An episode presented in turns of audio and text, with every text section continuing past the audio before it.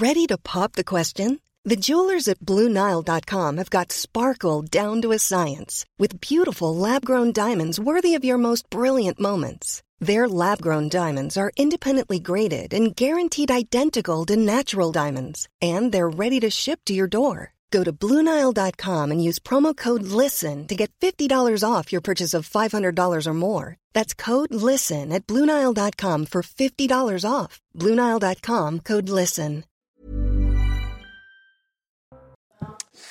Bonjour à tous et bienvenue à l'heure des pros ce matin. Marine Tondelier, secrétaire d'Europe Écologie Les Verts, hier sur France 3, elle a attaqué la chaîne CNews en arguant que toute la journée, il y aurait des débats entre gens d'extrême droite et de droite extrême.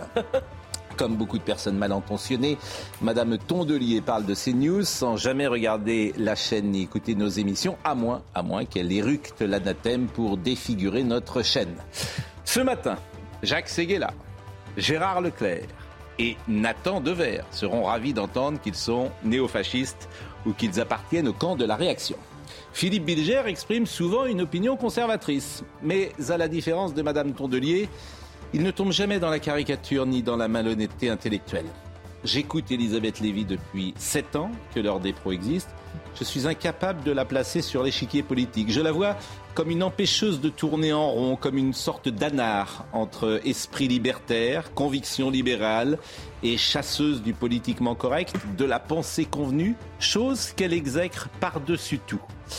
Voilà, Madame Tondelier, ce que vous observeriez si la téléspectatrice euh, n'avait pas supplanté la militante, ou plus exactement si la téléspectatrice avait supplanté la militante. Par ailleurs, vous êtes la bienvenue sur notre plateau. Mais j'ai l'impression que vous préférez le monologue, l'intolérance et l'excommunication. N'hésitez pas, madame, je vous le redis, vous êtes la bienvenue. Il est 9h. Audrey Berthaud. Volodymyr Zelensky était à Paris, il a dîné avec Emmanuel Macron.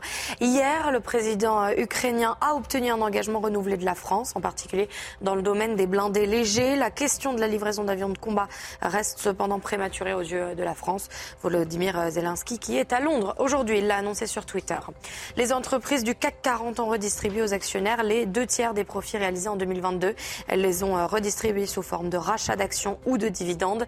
Les dividendes qui ont atteint un niveau record l'année dernière selon l'ONG Observatoire des multinationales qui précise que ces groupes continuent de supprimer des milliers d'emplois en France. Enfin en sport, le Barça a été sacré champion d'Espagne grâce à sa victoire 4-2 sur la pelouse de l'Espagnol hier soir. Quatre ans après son dernier sacre en 2019, le FC Barcelone a enfin reconquis le trône espagnol pour la 27e fois de son histoire et c'est aussi le premier titre de champion d'Espagne du club catalan depuis le départ de Lionel Messi au Paris Saint-Germain.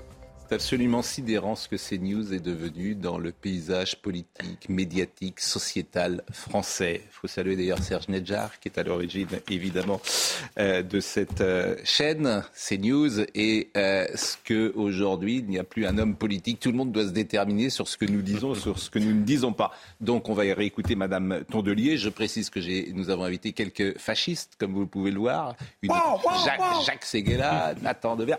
Gérard Leclerc, bien connu également pour euh, ses, opinions euh, ultra-droites. Et je voudrais qu'on écoute Madame Tondelier parce que, en fait, c'est une honte ce qu'elle dit. C'est un scandale ce qu'elle dit.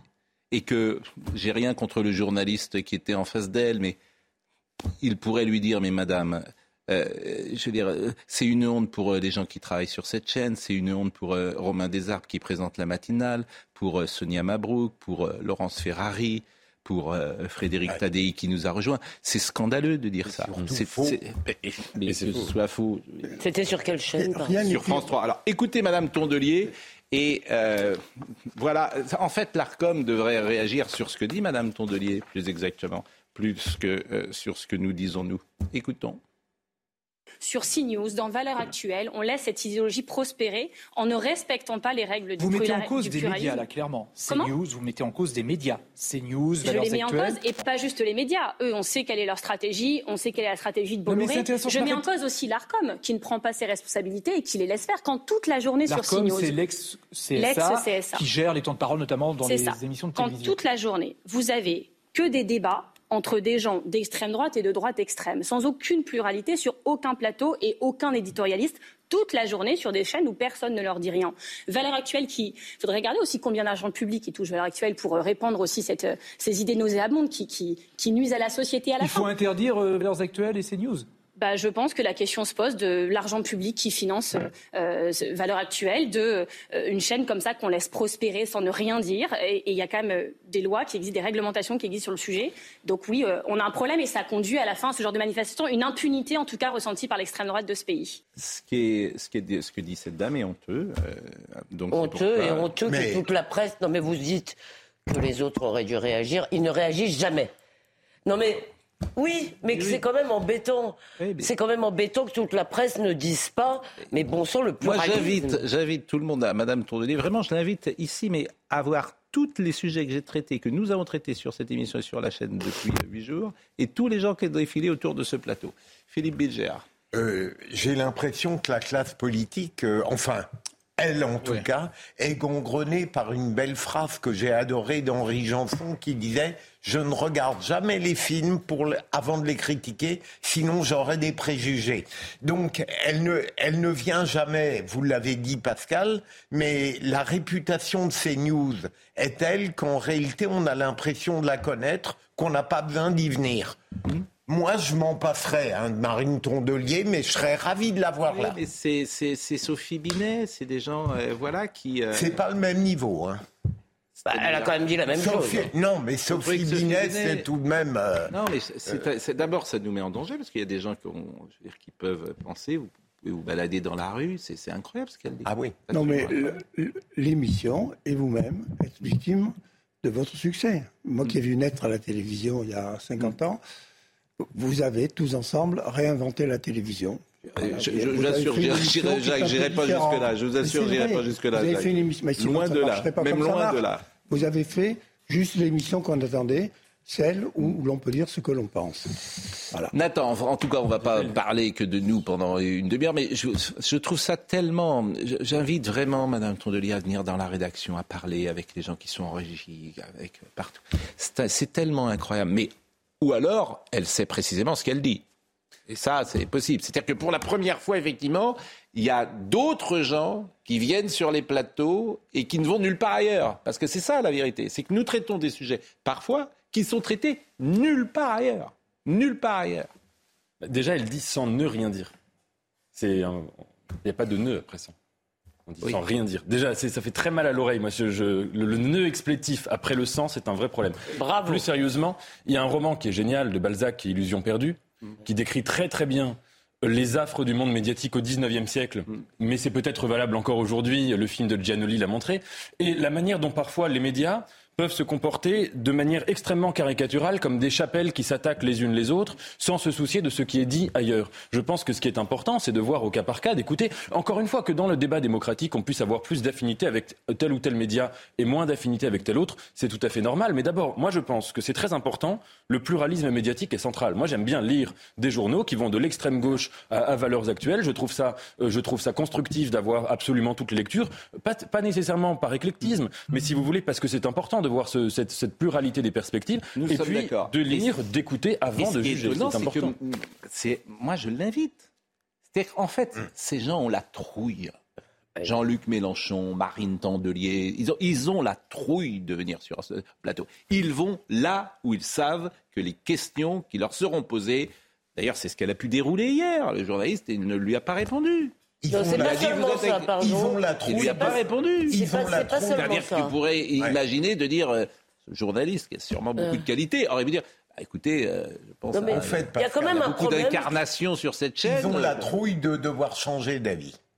Non, mais arrêtez, vous, vous, faites plaisir. vous avez parlé, mais Gérard n'a pas dit un mot là-dessus. surtout, Sincèrement, c'est surtout inquiétant, je trouve, parce que la liberté de la presse, c'est quelque chose qui est véritablement sacré. Et quand c'est un responsable politique qui, comme ça, pointe des, des, médias, c'est quelque chose d'insupportable. C'est des journaux qui existent, c'est des journaux qui sont bien évidemment totalement légaux.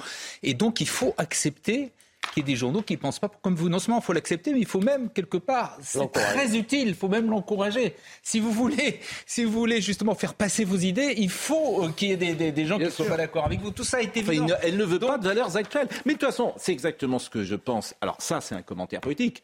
Ça fait depuis, j'ai compris en seconde première que l'intolérance a été toujours à gauche. J'ai toujours vu ça, que ce soit en faculté, ben, toujours. C'est que les gens de droite, il y en a partout. Hein, mais les gens de droite sont plutôt tolérants et, écoutent tout le monde. Les gens de gauche, plutôt radicaux, s'entendez de rien, une forme de radicalité, ne veulent pas. C'est Monsieur de la Gagnerie qui disait, voilà. C'est la euh, phrase de Simone de Beauvoir. La vérité une, l'erreur est plurielle. Ce n'est pas par hasard si la droite professe le pluralisme.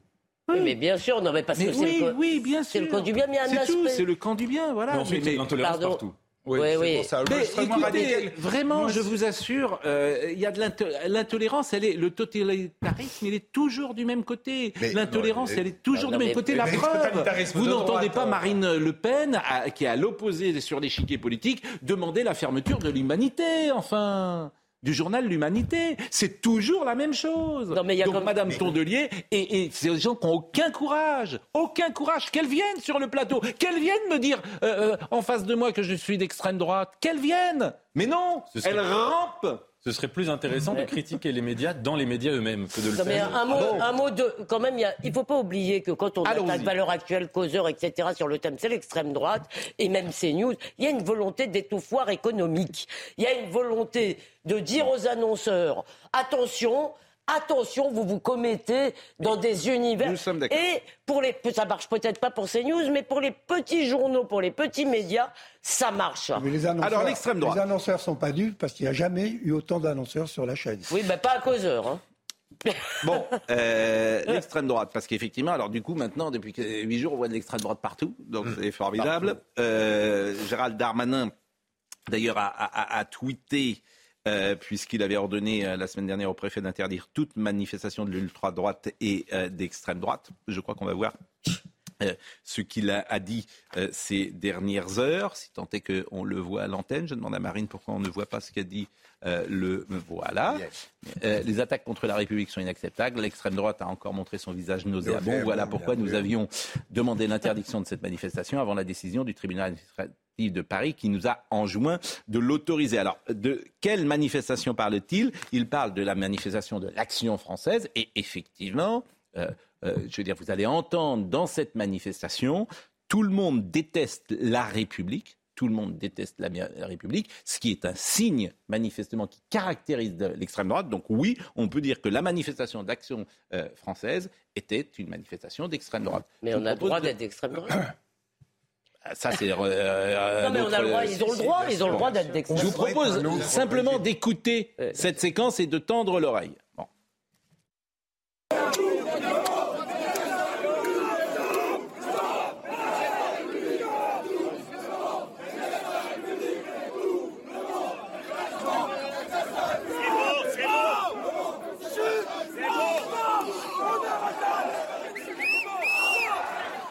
monde déteste la République et effectivement, euh, Gérald Darmanin, c'est pourquoi je vous ai fait écouter ce tweet. Oui, mais on leur fait trop d'honneur de parler d'eux. Ils sont 500. On est 70 millions. Pourquoi, pourquoi on leur donne l'antenne? Mais, parce que la, mais parce que la gauche en a besoin, vous n'avez pas compris? Non. La gauche, elle a besoin de montrer son ennemi. Non, non, on, le montre parce que c'est un élément d'information. Là, on ne le fait pas à la fin, c'est que... Oui, euh, J'imagine qu'on est... Action française, il a raison Action française, ils sont, ils sont 200 Mais les Black Blocs, c'est pas parce qu'ils sont 200 c'est pas parce qu'ils sont 200 qu'ils n'ont pas le droit de manifester. Mais Jacques a complètement raison. Il n'y a pas de danger d'action française en France, c'est ce que je veux vous dire. C'est pour ça qu'il fallait pas. Euh, pour n'être pas royaliste, tout de même, je suis heureux. J'ai jamais considéré que la France commençait en 1789. Premier point. Deuxième point, il y a quelque chose de très inquiétant dans, dans la décision de Gérald Darmanin, qui malheureusement a été suivie par Laurent Nunez. C'est le fait que dorénavant, il suffira qu'une opposition même perverse menace de manifester pour qu'on interdise un défilé. C'est très pervers. Alors écoutons ce que disait Gérald Darmanin la semaine dernière à l'Assemblée nationale, parce qu'il avait décidé effectivement d'annuler ces manifestations, mais le tribunal, si j'ai bien compris, ne l'a pas suivi toujours et tout le temps. Vous avez parfaitement raison. Ce qui s'est passé dans les rues de Paris pour cette euh, manifestation est évidemment inacceptable et la Première ministre a eu raison de dire que ces vues de manifestants étaient profondément choquantes pour la République. Ceci étant dit, j'ai donné comme instruction au préfet de police que tout militant d'ultra-droite ou d'extrême droite ou toute association ou collectif à Paris comme partout sur le territoire national qui déposera des manifestations dans ce sens que vous avez décrit prendra, les préfets prendront des arrêtés d'interdiction et nous laisserons donc les tribunaux juger de savoir si la jurisprudence permettront en effet de tenir ces manifestations. Bon, est-ce qu'il a fait une erreur? Bah, non, mais ah lui, il essaye de faire un coup politique. À mon avis, il sait que ça tenait pas la route. Mais ce qui est intéressant, il y a deux bons signes. Le premier, c'est que la justice n'a pas cédé. La justice, souvent, si vous voulez, on peut la critiquer. Moi, je trouve que là, elle a été parfaite. Elle a dit qu'il n'y avait pas de danger de trouble à l'ordre public. Et la deuxième, c'est qu'il y a eu aussi des voix à gauche pour euh, défendre le droit de s'exprimer des gens qui ne pensent pas comme eux. Mais il faut pas oublier une chose, la République et la démocratie, leur caractéristique, c'est quoi? C'est qu'elles admettent leur propre position, elles admettent leur propre contestation. Nous pouvons vivre tant qu'ils ne cassent pas, ah tant qu'ils n'attaquent pas. Les idées nauséabondes. Nous pouvons vivre, oui, mais vous avez Toutes les idées qui ne sont pas les leurs, c'est des idées C'est la gauche olfactive, ça. ça c'est d'accord. Il y a quand même eu un contexte. On a, le droit de, on a le droit de critiquer les idées d'extrême droite, quand même. Simplement. le terme nauséabond. Mais toutes les... Simplement, euh, nauséabond, c'est en gros à la droite. J'entends souvent critiquer la notion même l'état de droit. Là, on a la démonstration de ce que c'est l'état de droit, c'est-à-dire qu'un ministre prend une décision qui n'est pas bonne, qui ne correspond pas à l'état de droit, et la justice rétablit l'état de droit. Voilà, c'est ça. Il y, avait, quand même un contexte, c'était qu'il y avait eu énormément de manifestations qui avaient été interdites euh, ces dernières semaines, ces derniers mois, mm. des casserolades, des distributions de cartons rouges, des manifestations entre guillemets qui venaient soit du syndicalisme, soit de la gauche. Et c'est vrai, moi je suis assez d'accord avec vous sur le fait que euh, la, République euh, admet sa propre contestation et qu'elle lui donne le droit de s'exprimer. C'est précisément ce qui la distingue des régimes autoritaires. Mais là, c'est vrai qu'il y avait un peu un double mesure, de la, un, double standard ou une double géométrie, une géométrie variable entre le fait d'interdire massivement des casserolades, des manifestations, pour, des distributions de cartons rouges devant une station de RER et d'autoriser l'action française. Il y avait un manque de cohérence. Vous ne m'enlèverez pas de l'idée qu'il y a une menace massive de l'extrême gauche et que pour rétablir cette menace massive de l'extrême gauche, on sort des groupuscules de l'extrême droite qui représentent vraiment personne comme euh, l'action française et qu'on les met à égalité pour faire peser un climat, euh, un certain climat dans la société française. Voilà. Et, politiquement, bah, c'est de bonne guerre, j'ai envie de dire. Si vous voulez attaquer, non, c'est pas de bonne, guerre, Dans, dans, dans, le camp de la gauche, en tout cas. Il ne faut jamais oublier un facteur psychologique. De la même manière que Jean-Luc Mélenchon, par son outrance, cherche mm. à faire oublier qu'il a été un sénateur socialiste parfaitement orthodoxe, hmm. j'ai l'impression que Gérald Darmanin ne cesse pas de vouloir nous démontrer qu'il est plus l'homme qui pensait si bien lorsqu'il était à droite. Et Gérald Darmanin, il a la stratégie peut-être d'Emmanuel Macron, euh, qui est la stratégie gagnante euh, jusqu'à présent de vouloir. N'oublions pas qu'il rêve d'être. Enfin, gagnante, on verra la prochaine. Hein, quand même. Bah, euh, pour le moment, ça l'a servi. qu'il rêve d'être Premier ministre. Quand même. Bon, Saint-Brévin, justement, parce que c'est tout ça, c'est des sujets qui ont quelques point commun. Euh, la démission du maire de Saint-Brévin après l'incendie de son domicile, vous la connaissez, il a voulu rétablir les choses sur sur l'État. Euh, vous voyez ce sujet de Sarah Fenzari, parce que l'État n'a pas été très présent, bien sûr. C'est sur Facebook que Yannick Morez a choisi de commenter les propos tenus par des représentants de l'État. Une mise au point dans laquelle l'élu rappelle combien ses demandes de protection et de soutien sont restées lettres mortes. Avant l'incendie, suite aux menaces et intimidations, rien à ma connaissance, à part des échanges avec la gendarmerie et une fois avec le sous-préfet qui relativisait le danger couru. Non, Madame la Ministre, l'État ne s'est pas tenu à mes côtés et je vous le dirai de vive voix mercredi prochain. Des propos intolérables pour la Première ministre. Si nous avons été insuffisamment réactifs, nous allons davantage nous mobiliser pour protéger les élus face à la montée des violences. Elisabeth Borne a affirmé au journal du dimanche qu'elle rencontrerait mercredi l'ancien maire de Saint-Brévin-les-Pins. Pour rappel, il avait annoncé sa démission le 10 mai dernier après avoir reçu des menaces de l'extrême droite. Ses véhicules et la façade de sa maison ont été incendiés. Un lien avec un projet de transfert près d'une école d'un centre d'accueil de demandeurs d'asile, déjà présent dans la commune depuis 2016. Et on précise évidemment que son incendie, l'enquête est en cours, personne ne sait qui a incendié sa voiture et son, sa maison. Est-ce qu'on est sûr que ça a un rapport avec le Kadaoui On pense que oui. On, L'enquête est en cours, donc euh, par définition. il avait été vivement attaqué, très vivement attaqué par ceux qui ne voulaient pas de ce centre. Et avec c'est pas qu'ils ne voulaient pas de ce centre. Le mouvement, le mouvement Reconquête, Gérard, des, choses, des gens du mouvement Reconquête qui étaient à la tête gentil, de la contestation. quand je vous coupe, écoutez. Pardon. Ce que vous dites n'est pas juste. Oui, c'est pas que les gens ne voulaient pas de ce centre. Pourquoi vous dites ça? Ils ne voulaient pas de ce centre à côté d'une école. C'est un peu différent. Pourquoi est-ce qu'on déforme toujours la réalité? Et c'est compréhensible, non? Le centre, il existe. Il est dans euh, la ville depuis six ans. Il n'y a pas une manif. Il est dans la ville depuis six ans. C'est parce qu'il va déménager qu'on le met à côté d'une école. Pourquoi toujours caricaturer les choses? C'est la raison qu'ils, c'est la raison qu'ils invoquent. Ça n'empêche qu'à l'arrivée, mais... ils ne veulent pas de ce centre ici, à cet endroit-là. Ah ben, non mais vous êtes incroyable, ça vous gêne pas à côté d'une école Bah non, moi ça me gêne pas. Ah bon Il y a eu dans d'autres endroits des agressions, des viols, etc. Le principe de précaution, là, il doit pas marcher. Bah, le problème, vous avez raison. Le problème, en fait, Gérard, vous ne pouvez pas enlever euh, un parent qui met ses enfants dans une école et qui voit qu'il y a un centre effectivement d'accueil avec des mineurs isolés parfois et qui a lu la presse et qui a vu ce qui s'est parfois passé, vous ne pouvez pas empêcher que ce, ce parent y pense. Et c'est pour ça qu'avant il était ailleurs et il n'y avait aucun souci. Là j'exprime une position de bon sens.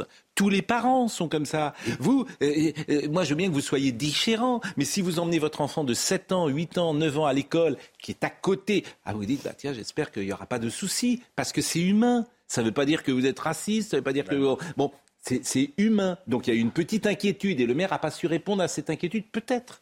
Ça s'appelle le principe de précaution. Peut-être. C'est pas tous les élus, c'est pas tout. c'est le parti Reconquête et avec également qui a instrumentalisé sans doute. Vous avez raison. Bah mais ça quand même clair. Mais, mais je le dis clairement aussi. Mais donc les habitants non. Mais les habitants aussi, effectivement, les habitants. Croyez-vous s'il n'était pas question de demandeurs d'asile à Saint-Brévin, croyez-vous qu'on en aurait parlé autant de l'agression du maire? Ça fait très bien aussi que, le, que, que notamment Reconquête mène ce genre d'action également dans d'autres communes. Mais vous avez raison. Il y a le même cas dans l'Indre, c'est pas à côté d'une école. Donc c'est une question. Mais vous avez raison, bien sûr. Bah, bah oui, donc. Mais, mais on le dit, mais, mais vous avez raison. Il y a instrumentalisation, bien sûr. Mais il y a vous avez parfaitement raison. Mais il y a beaucoup de Français qui veulent pas. Jacques Seguela. Ce qui est quand même terrible, c'est qu'on s'en prenne aux maires. Ah Parce que le maire, c'est pas un politique. Le maire, c'est l'homme de la démocratie locale.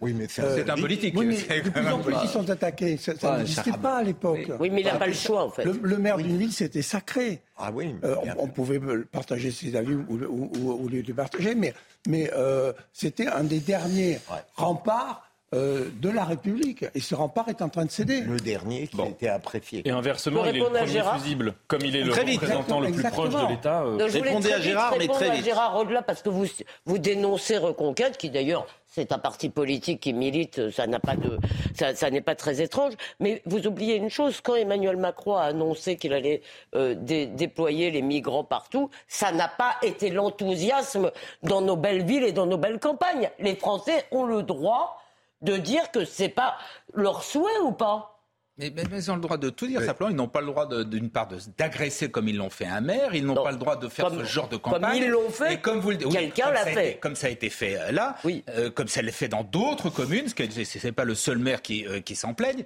Bon. D'autre part, effectivement, comme vous le soulignez tout à justement, des centres pour demandeurs d'asile, il y en a d'ores et déjà un peu partout en France. Et il n'y a pas beaucoup autant de problèmes que vous le dites. La pause. mettre dans le même la, pause, la pause, mais avant cela, et Marine va nous montrer, et on la verra deux fois, la, séquence qui arrive, puisque Bruno Rodriguez a été un grand joueur de football, euh, notamment au Paris Saint-Germain, euh, et euh, à Metz aussi.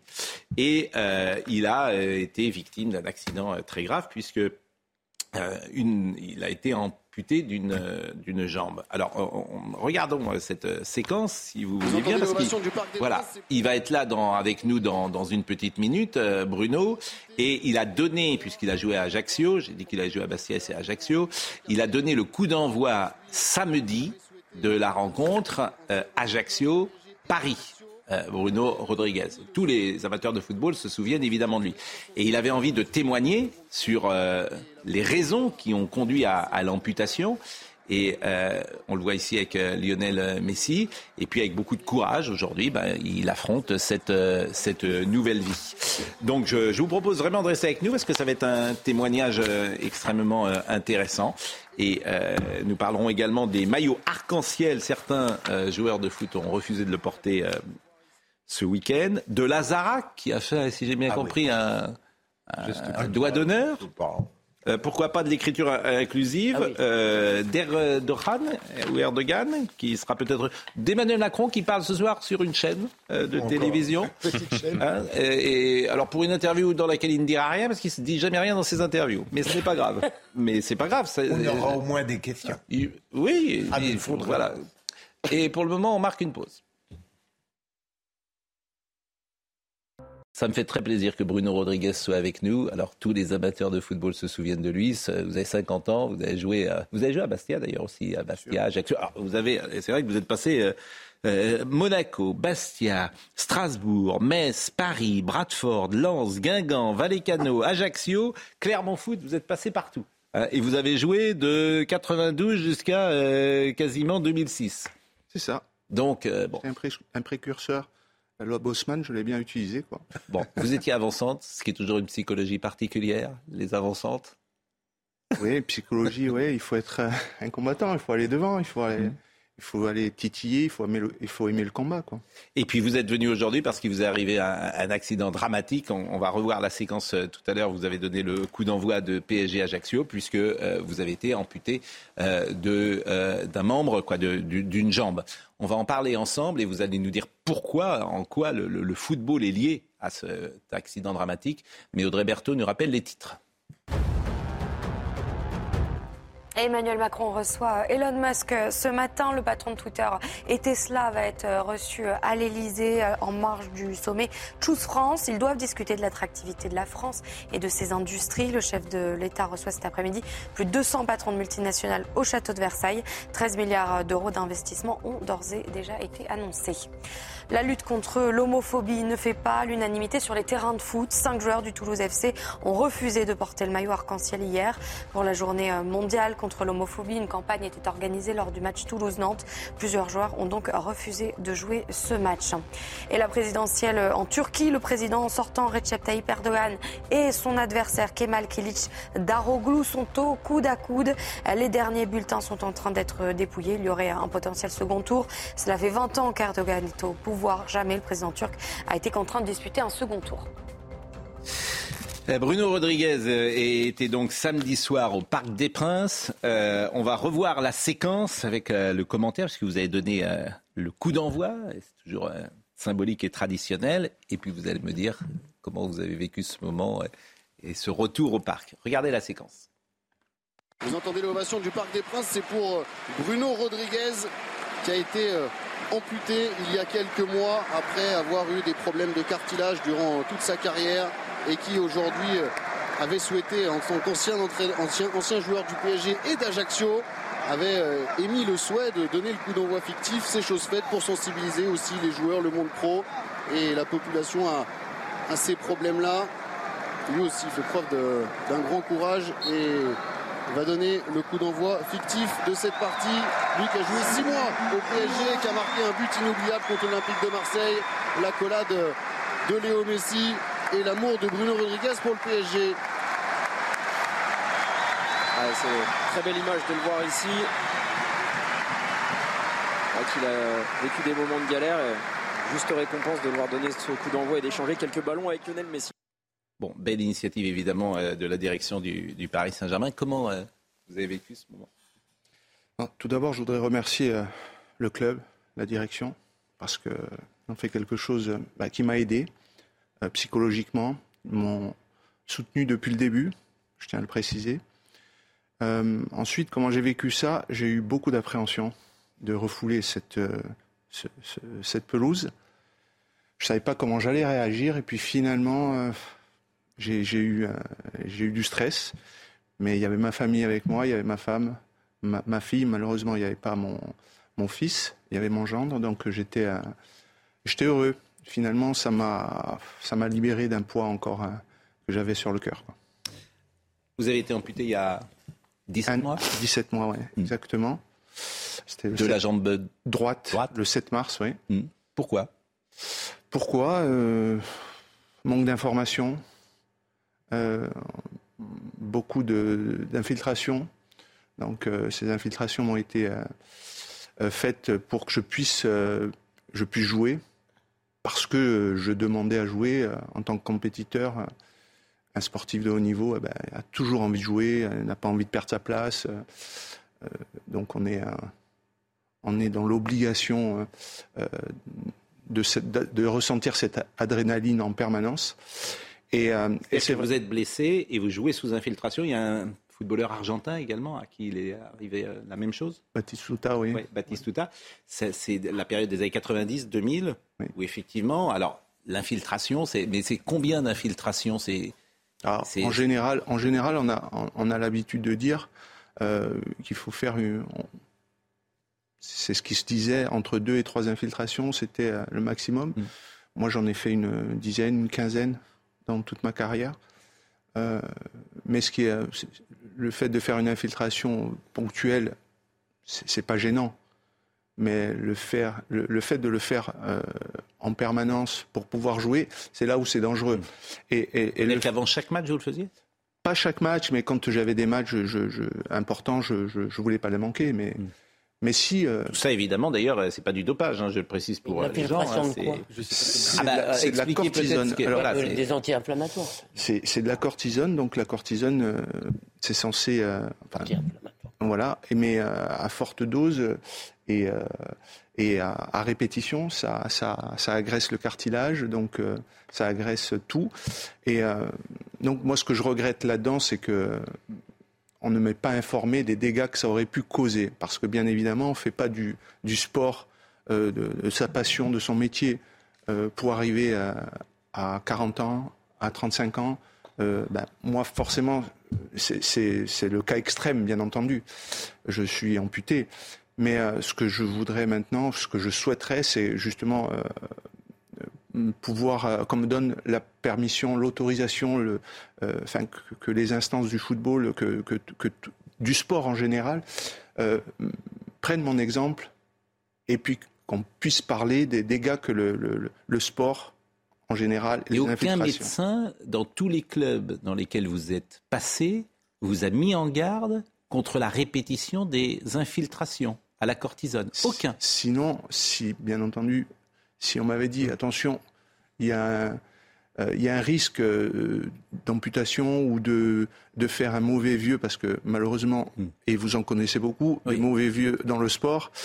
Euh, Mais ça, parce que le sport de haut niveau, ce qu'on fait subir à son corps, jusqu'à 35 ans, c'est absolument hors norme aussi. C'est le jeu, là, tous tous les sportifs, par exemple les gardiens de but, etc., sont en très grande difficulté parce qu'ils ont pris une charge physique pendant 20 ans qui était euh, quoi, qui, oui, qui n'était pas, qui était pas possible. Donc ils sont tous, ils ont mal aux mains, les basketteurs ont contre-intuitif. Comment On se dit que quelqu'un qui a fait beaucoup de sport dans sa vie, c'est contre-intuitif. Vous vous rendez pas compte ce qu'est un sportif de haut niveau aujourd'hui. Non, mais c'est surtout. Je vous le confirme, je ne me rends pas compte. C'est très émouvant, c'est ce que tu dis. Je propose qu'on fasse une campagne ensemble. Bien sûr. Ben, justement, je, voulais aussi remercier euh, euh, Monsieur Pau pour euh, me permettre d'avoir cette tribune, pour pouvoir... parce que j'ai envie d'en parler, j'ai envie... Parce qu'il faut savoir que moi, je suis quelqu'un à la base de très réservé, très timide. Donc, si je me mets en avant comme ça, c'est pour essayer de faire avancer et de transmettre. Mais vous, vous en subissiez. C'est pour ça que tu vas être cru. Vous en subissiez davantage, à votre avis, d'infiltration que de vos collègues? Ben oui, puisque moi, moi, dès l'âge de 17 ans, j'ai eu des problèmes. Je me suis fait opérer de la cheville. J'étais au centre de formation. Euh, donc, euh, j'ai joué derrière euh, une, un match de Gambardella. Quel intérêt de jouer un match de Gambardella sous, sous infiltration à 17 ans? Vous étiez où à ce moment-là? À Monaco. Mais parce que le, voilà, c'est logique. Chacun est dans sa logique et l'entraîneur, il est dans sa logique. Oui, mais oui, mais ça qui est terrible. non, mais c'est Bruno, est-ce que, si vous le permettez, est-ce que, au fond, c'est vous qui demandiez et on ne s'opposait pas à votre demande, ou bien on, vous proposait ces infiltrations Non, on propose, on propose, mais euh, si on n'est pas informé des dégâts, nous on est, on est, juste euh, footballeurs entre guillemets. nous, ce qu'on veut faire, c'est jouer au football, c'est jouer, faire du sport. Là, je parle du football, mais c'est en général, dans le sport en général. Ce que je veux dire, c'est que si il faut prendre soin du corps de, du, du... on n'est pas de la viande quand même. Nous ne sommes pas de la viande, donc on a quand même pour faire 10 ans de carrière et derrière, on a quand même toute une vie. Si c'est pour vivre, moi je vous dis, euh, j'ai souffert. J'ai eu 12 opérations après mon, ma, carrière. Je me suis arrêté à cause de, à, cause de tout ça. J'ai eu 12 opérations derrière. On a essayé de me, de me rattraper le, la cheville. Mais j'ai tellement souffert, je Mais ne sortais pourquoi vous avez choisi euh, d'être euh, d'être amputé? Parce que ben c'était c'était vous, vous auriez pu vivre avec votre jambe. Oui. Quand on le voit comme ça, oui. Mais quelqu'un qui, a, qui souffre en permanence, qui a la douleur en permanence, là-dedans, ça fait très mal. Euh, Donc vous avez pris la décision vous-même d'être amputé pour ne plus souffrir Bien sûr. Parce que c'était intolérable de cette souffrance. Parce qu'il n'y avait plus de solution. Il y avait plus de et, solution. Et aujourd'hui, en revanche, la souffrance s'est arrêtée Non, mais c'est-à-dire, je voudrais revenir aussi, c'est-à-dire que pendant 17 ans, euh, j'ai eu des opérations, j'ai été euh, j'ai été suivi, mais je prenais beaucoup de cachets. Je ne pouvais plus conduire. Je ne pouvais plus me déplacer. C'était ma jambe droite. Donc, pas d'accélérateur. Donc, plus d'une perte d'autonomie. Mon épouse, euh, mon épouse heureusement que mon épouse, et je la remercie parce que euh, c'est une femme extraordinaire. 32 ans de mariage, elle n'est pas partie. Elle est là. Elle est toujours là. Il y en a beaucoup plus. sympa en même temps. Oui, mais bon. non, mais ce que je veux dire. mais elle était là pour les bons moments et les moments. Eh, mais vous savez très bien que, que c'est pas toujours le cas. Bon, c'est pas c'est pas le c'est pas le débat, mais le, le, le, fait est que pendant 17 ans, j'ai souffert. Je passais du canapé au lit, au lit. Quand vous jouiez là. Vous non. Parlez de. Après. Après. Après. L'après. Moi, je, je, parle. Quand je jouais, bien sûr, il y a eu tout ça, hmm. mais je jouais. J'étais en activité, je souffrais, mais je, je, et après, une fois que vous avez arrêté, vous avez été en souffrance euh, totale parce que c'est ce, vous pouviez euh, vraiment rien faire. Mais ce qui, donc vous prenez une, une décision qui est très lourde, j'imagine, de se faire amputer pour arrêter de souffrir. Je prends une décision, euh, oui, pour arrêter de souffrir. Je prends une décision, j'attends parce que ma maman n'allait pas bien. J'attends, je voulais pas que ma maman me voie aussi amputée. Donc je tends la, je prends la décision de, dès que ma maman, je savais que ma maman devait mourir, elle a eu un cancer malheureusement, donc elle est décédée, et, derrière, trois mois après, je me fais amputer. Donc psychologiquement, j'ai souffert. Hmm. Euh, au niveau euh, physique, j'ai souffert, mais c'est pas forcément ça. Euh, donc après, j'ai pris cette décision de, de, m'amputer. Ça m'a soulagé. Oui, oui. Vous vivez mieux. Je vis beaucoup mieux. Et vous avez donc une prothèse qui vous permet, on l'a vu d'ailleurs pendant j'ai une prothèse et pourquoi j'ai voulu aussi rentrer sur le terrain hmm. en short? Ah ben c'est pour euh, hmm. qu'il y ait une, image forte. Hmm. Je, souhaiterais que justement euh, ça ne soit, pas juste un, petit coup d'éclat. Alors aujourd'hui, évidemment. Il faut écrire un livre. Hmm. La eh ben, première chose à faire, tout commence par un livre. Oui, mais bon, aujourd'hui, c'est pas à moi de décider tout ça. Mais si, mais euh, moi je trouve un éditeur dans le groupe. Bruno, c'est avec plaisir. aujourd'hui, alors il y a eu un, forcément pendant des années, vous n'avez pas pu travailler. Donc il n'y avait pas de revenus. Vous étiez dans une. Non, Même, alors on imagine toujours que les footballeurs professionnels euh, sont milliardaires. Bon, c'est vrai que vous, vous avez passé par des clubs euh, magnifiques, mais bon, la dernière fois quand même que vous avez arrêté, euh, c'était c'était il, y a, il y a quelques temps. Donc forcément, il faut vivre après sur ce. Bien sûr, bien sûr. Le, le, problème, il est que donc oui, j'avais des économies. Mais quand on ne travaille pas, bah, on pioche dans ses économies et quand on pioche, ça va très vite. Euh, moi, euh, j'ai deux enfants, j'ai ma mmh. fille, j'ai mon fils qui joue, qui joue au tennis, donc, mmh. et en sachant que le tennis, ça coûte ça, coûte cher. ça, coûte très cher. Donc aujourd'hui, bah, vous êtes aussi à la recherche. Je, suis à la recherche. De, oui, bien sûr, je suis à la recherche. d'avoir un nouveau projet professionnel. Alors, je vais vous faire plaisir quand même. On va voir le but que vous avez marqué contre bien sûr. euh, je salue beaucoup de gens qui sont en train de nous écouter, notamment Jean-Paul Bertrand de Man immense gardien du FC Nantes, et qui dit euh, J'ai arrêté ma carrière sur une rupture au, tendon d'Achille à cause des infiltrations de cortisone. Bruno a raison, ne nous dit rien des risques. La cortisone soulage, mais ne soigne pas. On l'avait reçu d'ailleurs, Jean-Paul Bertrandman, sur ce plateau. Voyez le but de Bruno Rodriguez pour nous faire plaisir contre Marseille. Ah, Luxin qui a évité Simonet, mais qui se heurte à Leroy. Madar, directement. Oh, bon ballon. Rodriguez qui a évité Morato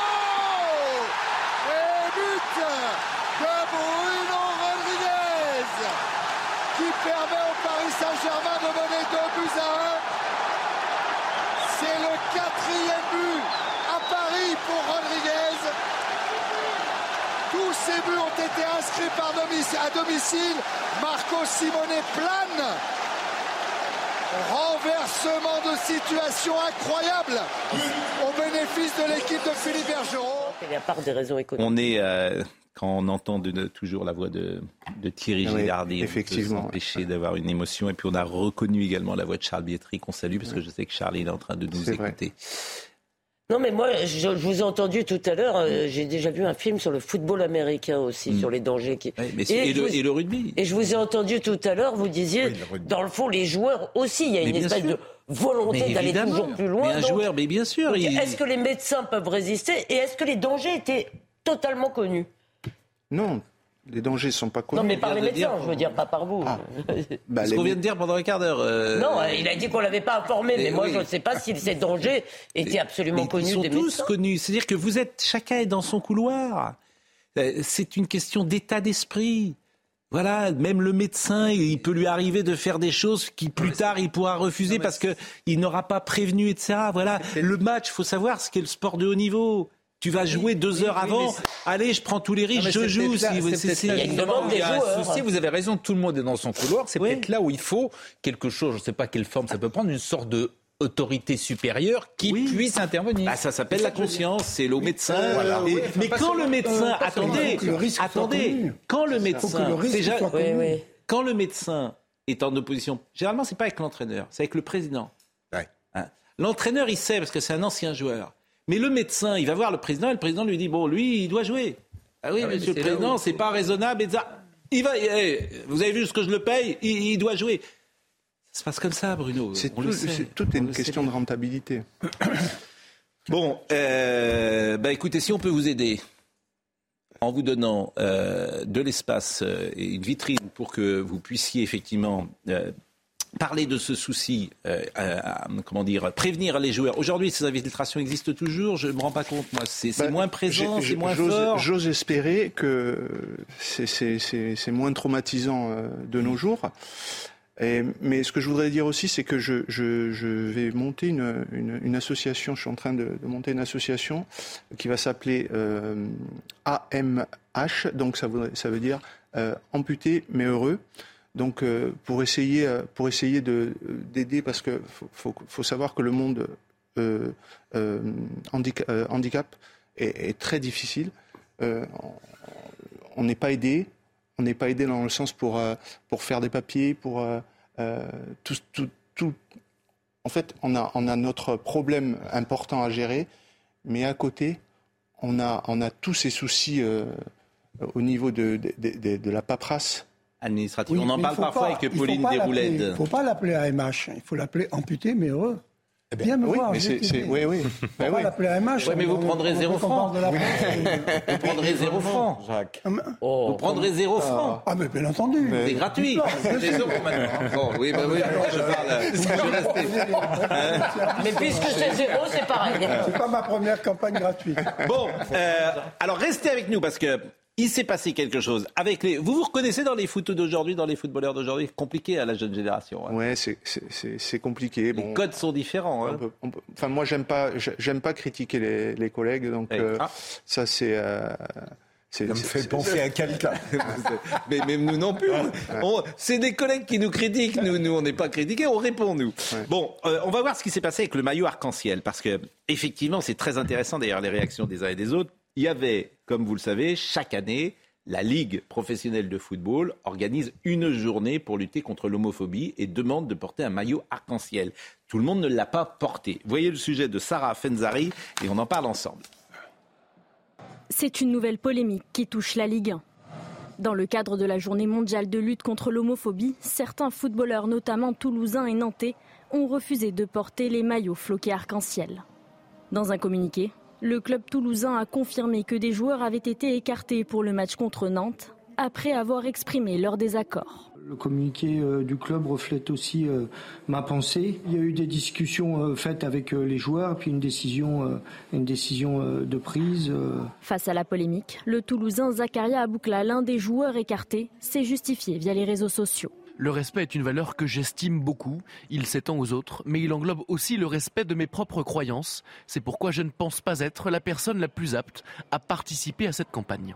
Du côté de Nantes, et selon nos informations, l'attaquant Mostafa Mohamed aurait décidé de ne pas quitter l'hôtel pour rejoindre le stade après avoir appris ce dimanche qu'il devait porter ce maillot. L'an dernier, Idrissa Ganagay, alors milieu de terrain du PSG, avait déjà été fortement soupçonné d'avoir déclaré forfait pour ne pas arborer ce flocage. Et Zakaria Aboukal a lui-même parlé de conviction euh, et de religion euh, pour justifier le fait qu'il ne porte pas ce maillot arc-en-ciel. Je voudrais, euh, c'est un sujet extrêmement sensible sur lequel tout le monde va évidemment sur des œufs dans la société médiatique qu'elle a d'autres aujourd'hui. Je vous propose d'écouter par exemple ce que dit Madame Oudéa Castera, qui est ministre des Sports. Bah, d'abord, je voudrais saluer l'action de la LFP. Elle fait cette opération pour la cinquième fois avec ce message qui est simple, homo ou hétéro, on porte tous le même maillot. moi, ce que je veux dire par rapport à ça, c'est que je regrette vivement qu'on n'ait pas 100% des joueurs qui jouent en France en Ligue 1 et en Ligue 2 qui puissent se retrouver derrière ce message, qui est un simple message de non-discrimination. De, quoi parle-t-on? Enfin, je veux dire, c'est essentiel. On est dans un pays qui a toujours promu le respect des autres, des droits de l'homme, etc. C'est essentiel qu'on puisse tous se retrouver sur un message aussi basique de vivre ensemble. Il faut les sanctionner, ces joueurs? Bah, Moi, je pense qu'il est de la responsabilité des clubs, avec un dialogue avec leurs joueurs, oui, de prendre des sanctions. Je pense qu'en France, quand on a une opération qui est cadrée de cette façon, qui embarque tous les clubs sur un sujet qui est encore une fois basique de non-discrimination, il faut s'engager, il faut être là. Oui, je pense que c'est nécessaire. Qui est intéressant, c'est pas dans ce qu'elle dit, c'est ce qu'elle ne dit pas. C'est-à-dire qu'elle ne dit pas quels sont les joueurs qui ont refusé de porter ce maillot et pour quelles raisons ces joueurs l'ont refusé. Euh, Zakaria Aboukal, qui est donc un joueur euh, de euh, Toulouse, il est, vous l'avez vu dans le sujet, il a précisément écrit sur Twitter J'ai pris la décision de ne pas participer au match d'aujourd'hui. Avant tout, je tiens à souligner que j'ai la plus grande estime pour chaque personne, quelles que soient ses préférences personnelles, son sexe, sa religion et ses origines. Le respect est une valeur que j'estime beaucoup. Il s'étend aux autres, mais il englobe aussi le respect de mes convictions personnelles. C'est pourquoi je ne pense pas être la personne la plus apte à participer à la rencontre. Et là, je vais vous faire écouter deux entraîneurs, deux entraîneurs. Éric Roy, d'abord l'entraîneur de Brest. Qu'a-t-il dit, dit bah, C'est catastrophique parce que on le voit bien. Il y a des joueurs qui, euh, à qui ça pose problème. Après, chacun est libre de ses opinions et tout ça. Moi, personnellement, ça ne me pose pas problème. Mais il y a des joueurs à qui ça peut poser problème. Donc, quand tu sais que c'est un problème, ça peut être un problème pour les joueurs. On se rappelle, et c'est pas que cette année, puisqu'on se rappelle de Ghana Gay qui avait euh, donc à partir de là, fais le pas dans les trois derniers matchs, où tu as des matchs qui sont des matchs pour la survie des clubs. quoi. Fais-le au mois de décembre, fais-le au mois de, je sais pas, moi, ce que tu veux, en septembre. Euh. Moi, c'est très bien que la, Ligue, elle s'engage, même si je pense qu'elle doit surtout s'occuper du football. Et que... Mais si tu le fais, moi, je veux dire personnellement, je suis pas content que Toulouse, il y a cinq joueurs qui jouent pas parce qu'ils jouent contre Nantes, là. C'est normal, non Quelque part?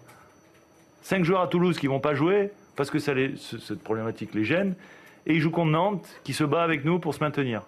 Est-ce que c'est normal? Est-ce que c'est équitable? Non, c'est pas équitable. Et c'est une responsabilité de la Ligue d'avoir placé cette journée à ce moment-là dans, les derniers matchs. Vous comprenez que lui regrette que ce soit placé à ce moment-là. Mais, mais il pose aussi une vraie question, parce que tout le foot, on on va pas se raconter de ça là, tous les footballeurs que je connais disent, c'est pas, euh, la Ligue n'a pas à se mêler de ça. Hein. Ils le font, mais au fond, ils pensent, ils disent, mais qu'est-ce que la Ligue vient se mêler de ça? Et ça, c'est une vraie question. Je la pose à vous. Est-ce que le football doit faire de la politique? Est-ce qu'il doit être un instrument? Madame le ministre dit oui, il doit être un instrument. Ou est-ce que vous pensez que ça n'a pas lieu d'être de mener ce combat? Non, moi personnellement, je pense que le sport doit rester du sport. Ça doit être rassembleur. Il y a des valeurs dans le sport qu'on nous a tous euh, transmis quand on était enfant. C'est la valeur de partage. Euh, euh, de combat, de voilà. Pour moi, la politique. C'est un peu antinomique d'une certaine manière, bah parce que là, c'est. Ouais, mais bon, voilà. Et, il arrive ce qu'il arrive. On veut se servir du, football pour euh, telle cause, telle cause, telle cause. Et... Mais votre position est très majoritaire parmi les footballeurs. oui, mais dire autre chose. Tous ceux que j'ai eus ce week-end, euh, évidemment, tous portent le maillot, mais disent c'est pas à nous de mener ce combat-là. Oui, mais si, parce que c'est dans le foot qu'il y a de l'homophobie, Pascal. C'est aussi pourquoi c'est dans le foot là en l'occurrence? D'abord, Beaucoup de ces joueurs qui veulent pas mettre le maillot arc-en-ciel mettaient le genou en terre pour George Floyd. Là, ils avaient moins, ils avaient moins de problèmes. Exactement. Deuxièmement, deuxièmement, on, on leur demande pas de, de défendre le mariage gay. C'est quand même pas la même chose de dire on est contre l'homo. Même si vous n'êtes pas un fanatique de l'homosexualité, vous pouvez être contre l'homophobie. Et surtout, pourquoi on le fait dans le sport? Parce que dans le sport, il y a de l'homophobie. Et j'en profite pour ajouter qu'à chaque fois qu'on dit que il y a dans une partie de la population musulmane une tendance à l'homophobie, on se fait traiter de tout. Bah, excusez-moi, mais on le voit bien que c'est lié à ça, non? Il y a d'abord une petite remarque. Il y a quelque chose que je ne comprends pas très bien euh, quand on dit euh, que le sport ne doit pas véhiculer d'autres messages que le sport lui-même c'est que quand les sportifs mettent des sponsors mm. où, ils, font la publicité pour des marques, et c'est pas du tout un reproche que je leur fais, c'est tout à fait normal. Mais là, là on n'est pas dans le sport. Là, on est bien dans une sorte de sémiologie euh, publicitaire. Oui, mais ils veulent pas. Ils, rechignent le plus souvent à s'engager parce qu'ils ont sentiment qu'ils sont instrumentalisés euh, par le, système. Les voilà, marques qui les utilisent. Sauf effectivement le, le, racisme. Mais, euh, mais pas tous d'ailleurs, hein, mais avec l'exemple que vous citez. Mais on, marque une pause, ça vous ah, ennuie pas On marque une pause, il nous reste une demi-heure. Alors, je crois que vous avez rendez-vous à 10h15, donc euh, malheureusement, on va vous libérer. Vous allez au Parc des Princes, vous avez rendez-vous avec un média? C'est ça et vous allez avoir une vitrine forcément importante ces prochaines euh, Mais j'espère prochains jours pour effectivement. Et puis euh, bah, vraiment n'hésitez pas vous êtes le bienvenu ici. Et si on peut vous aider dans ce combat comme on le fait avec Pauline Desroulèdes je sais que tout le groupe Canal est très sensible extrêmement sensible à euh, ces sujets d'handicap. Et si vraiment on peut à chaque fois en parler, on le fera chaque matin. et on le fait avec Pauline Desroulèdes qui vient régulièrement nous voir. Vraiment, merci beaucoup, Bruno. Je pense que votre témoignage aura ému. Bah, d'abord, les gens auront été contents de vous retrouver, de vous écouter. Et puis, euh, et, euh, et, donc. Euh, merci. Bonne chance à vous et puis merci à tous. Embrassez la famille parce que vous en avez parlé également avec. C'est gentil, merci. Des mots très touchants. Au revoir, bravo. À tout de suite. Merci. Bravo. Merci, au revoir. Il est 10h, Audrey Berthaud. Le principal euh, suspect de la fusillade de Villerue a été interpellé ce matin vers 6 euh, heures. Il a été interpellé à proximité du domicile de ses deux frères. Il a été euh, placé en garde à vue. La fusillade en Meurthe-et-Moselle a eu lieu samedi. Cinq personnes ont été blessées, dont trois graves. La fusillade est probablement liée à des trafics de stupéfiants. Le procès de Tariq Ramadan s'ouvre aujourd'hui à Genève. L'islamologue suisse comparaît devant le tribunal correctionnel de la ville pour viol et contrainte sexuelle. Il est arrivé ce matin, vous le voyez, vers 8h30. Euh, il nie euh, les faits euh, qui remontent à 2008. Tariq Ramadan risque entre 2 et 10 ans de prison. Et près de deux ans plus tard, les soignants non vaccinés peuvent reprendre le travail aujourd'hui. Le gouvernement a publié hier le décret permettant leur retour. Les soignants non vaccinés étaient suspendus de leur fonction depuis août 2021. Le gouvernement garde la possibilité de suspendre à nouveau les non vaccinés si la pandémie repart. Euh, nous allons terminer sur ce sujet vraiment que je trouve passionnant euh, sur ce qui se passe aujourd'hui dans le foot français parce qu'il y a des changements de comportement. Euh, on va écouter le jeune entraîneur de Nantes qui s'appelle Aristouille, mais je crois qu'on dit Aristouille, qui a eu hier d'ailleurs, qui a décroché un bon match nul pour son premier match. Mais il a parlé effectivement de ce sujet parce que vous devez aujourd'hui gérer des joueurs qui ont des codes ou des demandes différentes de la génération passée. Écoutez-le. On a discuté toute la journée et il était très tiraillé par euh, l'envie de jouer, lui, et puis euh, d'autres problématiques plus, plus lointaines, j'ai envie de dire. J'ai annoncé au groupe que Mostafa avait pris euh, donc la décision de ne pas participer au match. Et j'ai dit aux joueurs exactement ce que je viens de vous dire, à savoir que c'était une contrariété, mais pas un problème. Oui. Oui, mais quand même, il y a la solidarité de l'équipe. Quand une équipe s'engage, ce n'est pas individuel. Quand une équipe s'engage, c'est tellement fort, euh, c'est cette puissance du, foot, que quand on l'utilise pour une bonne cause, pourquoi s'en mm. priver? Ah C'est un média. Ah non, non. Mais c'est pas personnel, c'est une équipe ensemble qui, qui, qui, finalement fait un affichage euh, d'une valeur. Alors Aristou, il parlait également du ramadan, parce qu'à Nantes, il y a eu aussi des soucis, parce qu'il y a bah des joueurs qui, euh, effectivement, euh, ne souhaitaient pas couper euh, le jeûne du ramadan, ce qui pose un problème pour l'entraîneur parce que euh, ils peuvent. Ça, ça, moi, je trouve que c'est pas la même chose. C'est ce que disait tout à l'heure le footballeur, la question du respect. Que des individus qui, en l'occurrence, sont sportifs, veuillent faire une pause pour pouvoir euh, se nourrir à la fin du ramadan, ça, ça c'est pas un problème de discrimination. Moi, ce que je trouve vraiment un peu ubuesque, c'est que des footballeurs, quelles que soient leurs convictions personnelles et leurs orientations sexuelles personnelles, refusent de s'engager contre la discrimination. Et moi, j'ai l'impression quand même, je suis amateur dans ce domaine, enfin, enfin pas amateur, mais en tout cas initié, oui, ignorant. Pourquoi Moi, je vais me faire l'avocat du diable. Pourquoi ce sujet et pas un autre? Ah bah c'est ça qui est intéressant. Ah bah, C'est-à-dire que qu'il y a de pourquoi dans le sport. Mais, mais, mais, je, mais je pourrais vous dire euh, vraiment je me fais l'avocat du diable. Hein. mais tu peux être sur la violence conjugale. Il y a aussi des violences conjugales dans le sport. Là on parle, non non c'est pas la même chose. Excusez-moi. L'homophobie hélas est présente dans, dans, dans le sport où il y a quand même un côté virilisme dans le sport et en particulier dans le football.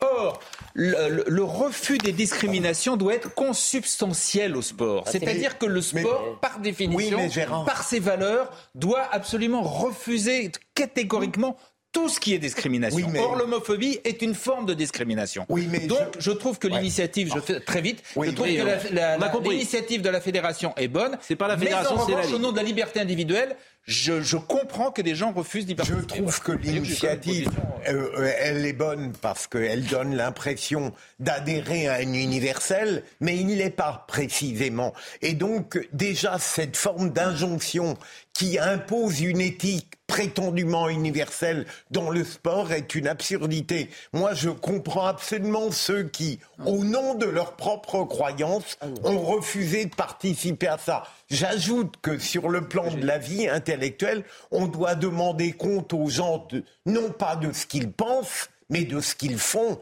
on peut condamner les agressions, mais on n'a pas demandé à des joueurs qui euh, ne veulent pas violer leurs croyances d'être soumis à un assujettissement collectif. Non, mais c'est un problème de leur croyance. Il y a peut-être le fait de ne pas pratiquer ou de ne pas approuver l'homosexualité. Il n'y a pas celle de discriminer les homosexuels, excusez-moi.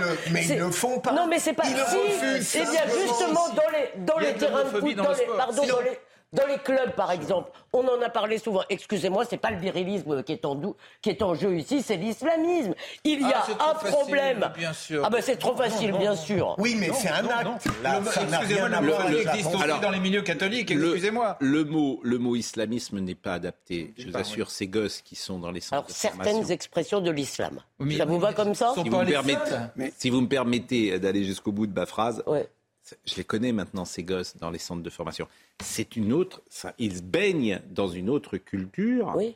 Mais une culture qui est même parfois différente de leurs grands-parents. Oui, oui, oui, d'accord. C'est-à-dire que euh, ces problèmes-là n'existaient pas avec euh, Zinedine Zidane qui était musulman, avec Mustapha Daleb qui était musulman, il y a 40 ou 50 ans. Ça n'existait pas. C'est, c'est, ce sont des phénomènes nouveaux. Oui, d'identité. Alors, si vous eh, préférez, Exactement. Mais ils ne sont pas islamistes. Et malgré tout, je vous Croyez-moi. Une phrase, si vous me permettez encore, Gérard. Mm. Gérard, excuse-moi, l'homophobie existe peut-être partout. Il n'empêche que dans les pays musulmans, on pend les homosexuels. C'est vrai. Oui, mais par exemple, il y a un joueur, il y a un joueur international sénégalais qui s'appelle Gay. L'année dernière, il avait refusé de porter euh, le euh, maillot le président du Sénégal l'a félicité. Je vous rappelle qu'au Sénégal, l'homosexualité non, c'est pas un délit, c'est un crime. un crime. Eh ben d'accord, mais on un crime. justement. Oui, mais ce joueur qui s'appelle Gay, alors il avait été soupçonné, il l'avait pas dit comme ça d'ailleurs, il avait été soupçonné. Mais le président du Sénégal surtout lui avait dit t'as raison. approuvé. Bon, parce que l'homosexualité n'est pas vécue en France comme dans le monde entier, Et bien sûr. Alors sinon, un footballeur anarchiste peut dire je ne, je ne vais pas respecter l'arbitre. Je suis anarchiste, c'est mes non, convictions. c'est une vraie euh, question sincère. Est-ce que ce, parallèle, franchement, Elisabeth, je vois pas ce que je n'ai même pas compris. Mais non, mais parce que vous me dites au nom de ses convictions. Bon, ah allez, moi j'ai juste une voilà, ce dernier mot. Est-ce que les footballeurs font les fines bouches comme ça pour des publicités euh, parce que franchement, des, des, marques que, qui, qui, qui, sont a changé, valorisées. Ce qui a changé, là encore, j'espère que, que ce que je dis ne sera pas mal interprété. Quand vous aviez un musulman dans un vestiaire, c'est pas la même chose que quand vous en avez 15 dans un vestiaire. Forcément, c'est un rapport différent. C'est-à-dire que quand vous en aviez un, bah, il s'assimilait, ou en tout cas, il, euh, prenait les coutumes euh, du vestiaire. Et aujourd'hui, ça peut être parfois le contraire. Cela dit, il n'y a que aussi cinq ou six joueurs qui ont refusé. Il y a... Vous pourriez voir euh, la chose différemment en disant le nombre de musulmans qu'il y a en Ligue 1 aujourd'hui, et il y en a que 5 ou 6 qui n'ont pas joué. C'est aussi une manière de voir. Pardonnez-moi. Et c'est une manière qui serait peut-être plus intelligente, d'ailleurs, de, voir la, situation. Et c'est vrai que toutes les religions, initialement ou originairement, ont un problème avec l'homosexualité. Nous sommes d'accord. de l'homosexualité. Et de remarquer juste que dans toutes les religions, il y a des théologiens qui font un travail formidable pour repenser justement ce rapport à ça. Exactement. Bon, Lazara, quelle affaire, Lazare. Alors vraiment, elle a tout faux, Lazare. Le début, le milieu, la fin, la chanson, rien n'aura marché. Vivement Marie-Myriam. Comme un enfant. C'était quelle année déjà, Marie-Myriam 1977. C'est absolument lamentable. Ah oui, mais alors elle a fait. Alors on va voir le, le sujet d'Alexis Vallée, parce qu'est-ce qu'elle a fait doigt d'honneur ou pas? On ne sait pas. Oui. Si, si, mais elle le dit elle-même. Non, elle dit que c'en est pas, elle dit que c'est un Elle dit que c'est un truc culturel entre eux, entre jeunes. Entre jeunes.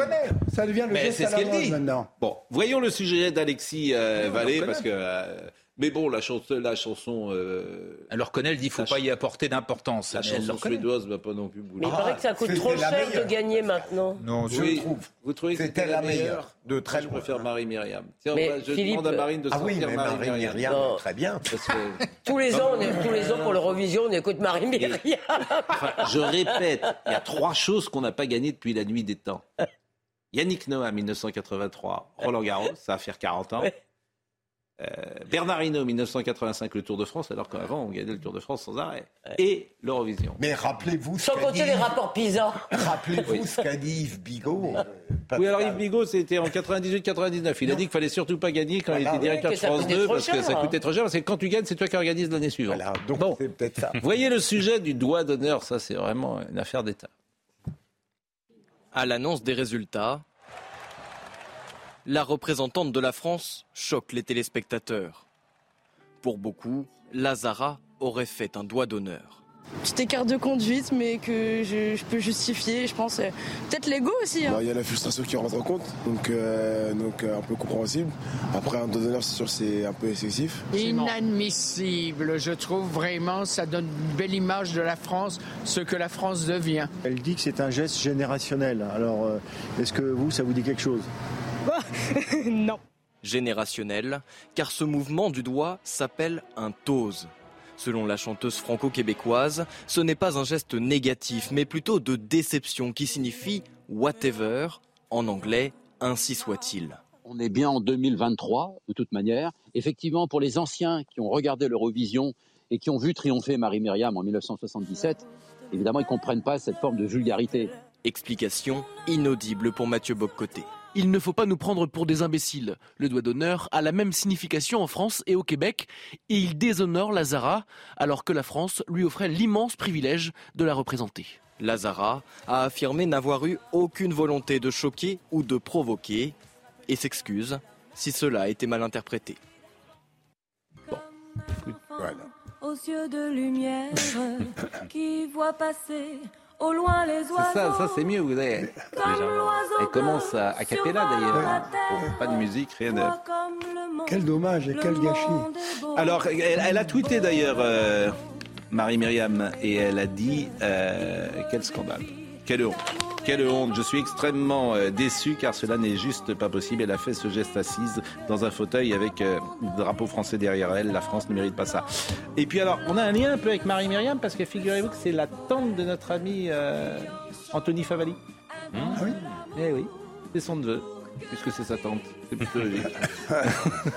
Anthony elle, elle, a continué à chanter. Comment Exactement. Donc on le salue, Anthony, s'il est euh, en train de non, nous regarder. Ce qui est lamentable, c'est qu'il faut quand même savoir une chose, c'est que euh, la France a une assez mauvaise image à l'étranger. Notamment une image d'arrogance. une image d'arrogance. Mais pourquoi il y a tous ces touristes Et ce genre de choses-là qui est vu par l'ensemble, par toute l'Europe, c'est insupportable pour les on donne la leçon au monde. On donne la leçon au monde entier et on est vulgaire et on est, on refuse, on est mauvais joueur. Je trouve ça lamentable. Elle n'est même pas vulgaire, elle est ordinaire. Mais quand on a, quand on a la chance de représenter la France. Mais vous connaissez voilà. Non, je ne vois plus de C'est parce que c'est pour vous, pour vous faire réussir. On n'a pas le droit euh, de déraper comme ça. Vous connaissez pas cette euh, réplique? Au piquet. Cette réplique, c'est Jean-Yann qui dit ça à Marlène Jobert dans Nous ne vieillirons pas ensemble de Piala. T'es même pas vulgaire, t'es ordinaire. C'est un doigt d'horreur. ça, c'est super. Vous êtes un homme de communication. Ça va en ce moment la pub? Ça marche, euh, paraît-il? C'est très difficile euh, en ce moment les marchés publicitaires. Non, parce que ça a été formidable pendant deux ans. Et donc, non, ça baisse un peu, mais en fait, c'est pas bizarre, ça commence à se faire. Mais, mais euh, et pourquoi? deux fois plus. Et les créatifs, ça marche toujours. J'ai l'impression que c'est y a moins de, de c'est moins flamboyant que. Mais parce que pourquoi? Et puis alors, quand je vois les pubs aujourd'hui, alors vraiment c'est Vraiment, à chaque fois, vous vous dites, oh là là, si je mets pas la bonne personne, la bonne euh, représentant, le, le, je veux dire, la, diversité de ça, je suis frappé de ça. J'imagine ah quand vous faites une pub aujourd'hui, vous dites, oh là là, faut pas que je me fasse attaquer, donc je vais mettre tous les éléments du politiquement correct dans ma pub. Vrai ou pas? Bien sûr, parce que euh, la publicité, c'est étonne-moi. C'est Étonne-moi. Quand on demandait, ah, quand on demandait à Cocteau quelle était la définition de sonore, il disait étonne-moi plus aucune publicité n'étonne. Pourquoi? Parce que les gens ont peur. Parce que comme c'est de plus en plus cher. Et puis la publicité, elle est le reflet du temps. Comme le temps a la migraine, eh ben, la publicité, elle, aussi, elle a mal à la Mais le politiquement correct dans la pub, oh, c'est insupportable. Et il n'y a plus d'humour. C'est insupportable. Ah il n'y a plus d'humour. Il y a des pubs absolument incompréhensibles pour un esprit lent comme le mien. Mais pourquoi Mais vous, vous leur dites pas, soyez créatifs. Je n'arrête pas, je n'arrête pas. J'ai vous écoutent plus là-dessus. Ils vous écoutent plus, ils vous disent voilà, bon. C'est pas vrai, c'est pas vrai. Ils, écoutent, vous écoutent. ils écoutent, mais ce sont les annonceurs qui freinent parce qu'ils ont tellement peur ah. du mot qui va déraper. Ce sont les réseaux sociaux qui finalement dynamitent la créativité parce que eh le moindre écart euh, vous, euh, vous, vous, met à l'encan. C'est très, très intéressant. Avec euh, l'intelligence artificielle. C'est très Ça va régler la question. Hein. Mais puisque vous parlez de la peur, ben la peur, on va le voir, puisque le collège, il n'y a toujours pas de collège Samuel Paty. Samuel Paty en France. Donc on est, en fait, tous ces sujets-là, c'est les mêmes sujets. C'est-à-dire qu'on a tellement la trouille. Vous vous rendez compte qu'aujourd'hui, quelqu'un qui est un, comment dire, une gloire nationale, une gloire nationale, oui, une, Samuel Paty devrait être un héros, plus exactement, un héros national. On n'ose pas nommer un collège en France Samuel Paty. On n'ose pas. Vous voyez le sujet, je trouve ça, je trouve ça absolument passionnant. lamentable. Les messages de soutien sont toujours là. Mais à Conflans-Sainte-Honorine, aucune plaque ou monument à la mémoire de Samuel Paty. Seule cette sculpture en forme de livre ouvert rend hommage à la liberté d'expression. Son nom peine également à trouver sa place sur le fronton de cet établissement scolaire. Deux ans et demi après l'assassinat du professeur d'histoire-géographie, le collège, rebaptisé Samuel Paty, s'appelle en fait toujours le collège Bois d'Aulne. L'idée d'un changement de nom est arrivée dès le week-end suivant l'attentat, le 16 octobre 2020. Mais aujourd'hui, elle est loin de faire l'unanimité. Mairie, conseil départemental, rectorat, ministère, tous se sont rangés derrière l'avis de la communauté scolaire. Les parents et les enseignants opposés au changement de nom expliquent qu'il est encore trop tôt, que le travail de deuil n'est pas terminé et que le traumatisme est toujours présent. C'est le courage qui règle les problèmes. C'est lamentable que ce petit village n'ait pas, la, fierté justement d'honorer son, héros.